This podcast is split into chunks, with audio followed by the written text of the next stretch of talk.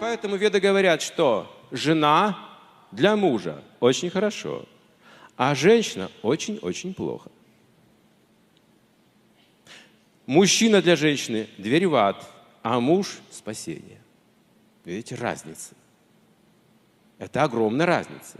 То есть мужчина – это одна функция, а муж – это более высокая. Это долг, это ответственность, это разум, это принятие решений, достижение цели. Это много всего от разума исходит. Если вы думаете, что муж – это просто мужчина, это плохой брак. Сразу говорю. Если вы так понимаете партнера своего, конец вашему браку очень скоро наступит. А если вы думаете, что ваша жена просто женщина, это тоже большая проблема. Нет, вы должны знать, что мы не мужчины, не женщины, мы также души. Это важнее всего. Это разум. И на это мы можем уважать друг друга, не просто влюбляться вот это вот возбуждение чувства, а именно дружить всю жизнь. И это перерастает уже в любовь позже. Годам к 50 мы сможем понять, что такое настоящая любовь. Как мои родители признались в любви уже под 70 лет друг другу. А всякое было в жизни. Но когда они эту жертву совершили, когда они выдержали, вытерпели и многое-многое, они в конце, они говорили потрясающие вещи. Это то, что я получил от них как что-то ценное и важное, как преемственность. То есть они не посрамили свою семью.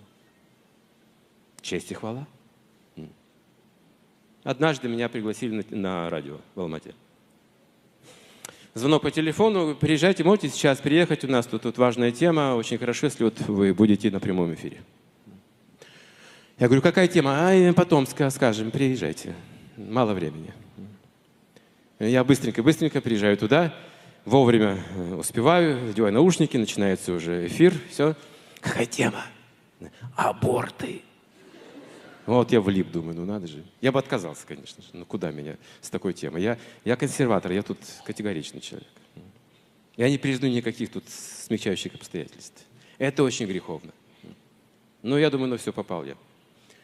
И вот перед нами город слушателей, мы начинаем поднимать эту тему, ведущая. А я должен что-то говорить же об этом. Ну, я и говорю, что это такое на самом деле. Объясняю, что такое аборт. Значит, что вы просто убиваете собственного ребенка, вот и все. Это означает аборт. Это живое существо, которое к вам приходит, к вам стучится, вы просто берете так вот, вышвыряете в урну, и все, пошел вон отсюда. И в соответствии с наукой, реинкарнацией, духовными знаниями, что значит, что вы также будете абортированы когда-то или выгнаны из дома, вот что-то с вами подобное произойдет. Карма. Судьба ваша будет плохая. Или больше никогда не будете иметь детей, но реакции будут какие-то. Немножко поговорили, и тут начались звонки. Боже мой, меня размазали по стенке. Звонили женщины. Вместо 20 минут передача длилась час 20. Меня и каждая женщина меня размазывала по стенке просто. Как он, что такое говорит вообще? Ему хорошо говорит. А мы живем в таких обстоятельствах, экономика. Или женщина-одиночка. И невозможно поддерживать ребенка, вот так одной и прочее, прочее. Они столько стали аргументов приводить, и я не знал, что сказать на самом деле. На самом деле ситуация была сложная, это правда, в то время. И еще один звонок. И там на той стороне тоже женщина такая агрессивная, говорит, а вообще давайте его спросим, он вообще женат, нет? Да, да, женат. Ну и вот как вы решаете с женой вот эти вот вопросы ваши, вот, вот, вот как это все регулируете? Давайте, вот вы скажите. Скажу, ну у нас э, целебат, безбрачие. Ну, регулирующие принципы. Мы не вступаем в половые отношения, только за детей. Все. Вот я с женой живу уже, говорю, 15 лет, целебат. И она, и я. Воспитываем дочь. Еще хуже стало. Да кто его вообще пригласил на радио такого человека вообще? Да он ненормальный у вас там. Зачем вы шоу устроили вообще? Дайте на нормального человека посоветоваться, нормального ученого. Но тут я заметил, что отношение ко мне ведущий сильно изменилось после этого. Он узнал, что я соблюдаю целебат. Такое как бы сострадание не появилось ко мне. А я просто сижу, молюсь Богу, все, меня ко конец. Все. И тут еще один звонок, он был последним. Интересный звонок был. И женщина говорила вот так свою правду, что вот э, я забеременела, муж сразу ушел, тот мужчина, я одна, воспитывала дочь. И очень тяжело было, и, ну, наверное, нужно было сделать аборт. Так было трудно, и работало, и то, и все. Он стал все это перечислять. Какие аскезы, какой труд, какая жертва, кошмар. Правда это все. А ведущий спрашивает, а вы любите свою дочь? Конечно, сказала. Это то, что у меня есть. Это самое важное, что в моей жизни сейчас есть. Ради чего я живу, мой смысл. А вы не жалеете, что сделали аборт? Нет, не жалею. И ведущий говорит, я снимаю перед вами шляпу. И звонки как обрезал. Все было понятно. Все, эфир закончился. Вдруг стало понятно, о чем идет речь. Что такое мать, что такое жертва, что такое долг, что такое честь, что такое любовь, что такое Родина, что такое Бог, что такое семья. Все это в одном целом нужно понимать. Это большая сила, это большая традиция, могущество наше, достояние. И она меня потом под руку взяла и так со страданием привела к машине, сказала, это правда. Я говорю, что? Ну то, что вот вы целебацию. Я говорю, это правда. Да.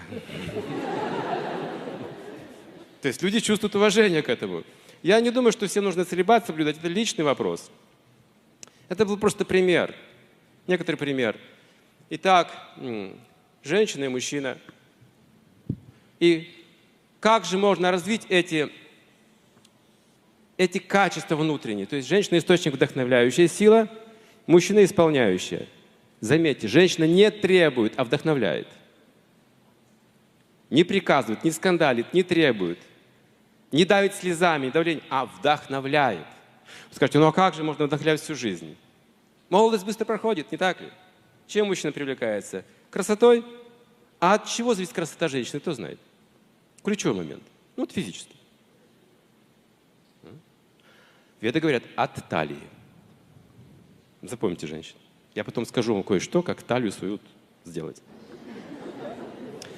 Я сейчас нарисую вам талию.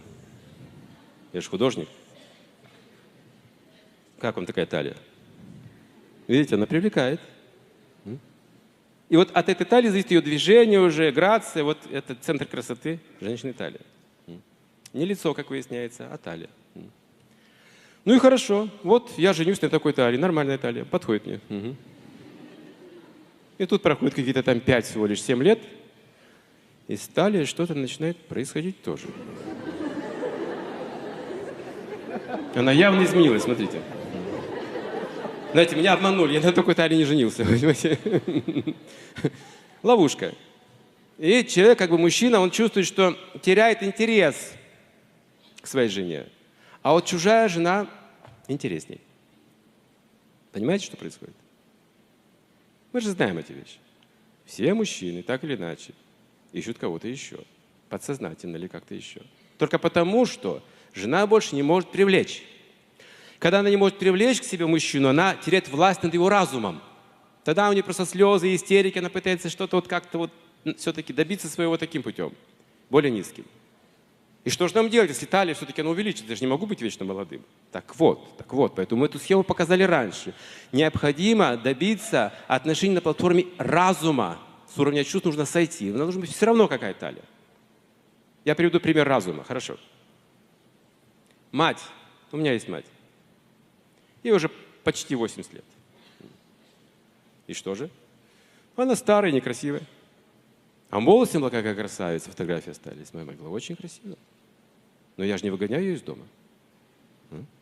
Почему? А потому что есть разум. Я же понимаю, что она сделала для меня, какую жертву она совершила. Есть какие-то еще более высокие ценности, кроме просто того, что я могу наслаждаться ее формой или объятиями. И поскольку супруги до этого уровня не доходят, они разрывают свои отношения. Невыносимо для чувств становятся эти отношения. Хватит уже. Не могу. Ну невозможно просто, понимаете, с ума схожу. Я готов убить этого партнера просто. Это уровень чувств, говорится, что насколько вы привязаны, настолько же потом отвратительно вам это будет все. От любви до ненависти просто один шаг. Именно поэтому, что муж и жена должны научиться общаться. Не на уровне сексуальной энергии, а на уровне интеллекта. Вот тут секрет развития. То есть познавать друг друга по-другому. Например, современные психологи американские, они берут на себя такую заботу о браках молодых – чтобы помочь им как бы узнать друг друга, подготовить их к серьезной ответственной жизни. Месяц такой практики. Им платят, они помогают. Да, но с одним условием. Только одно условие. Должны, вы не должны это время вступать ни в какие сексуальные чувственные отношения. Тогда мы с этой задачей за месяц справимся. За месяц можете узнать друг друга, если научимся общаться на уровне интеллекта. А сексуальный орган нужно включать тогда, когда она необходима. Вот и все. Thank you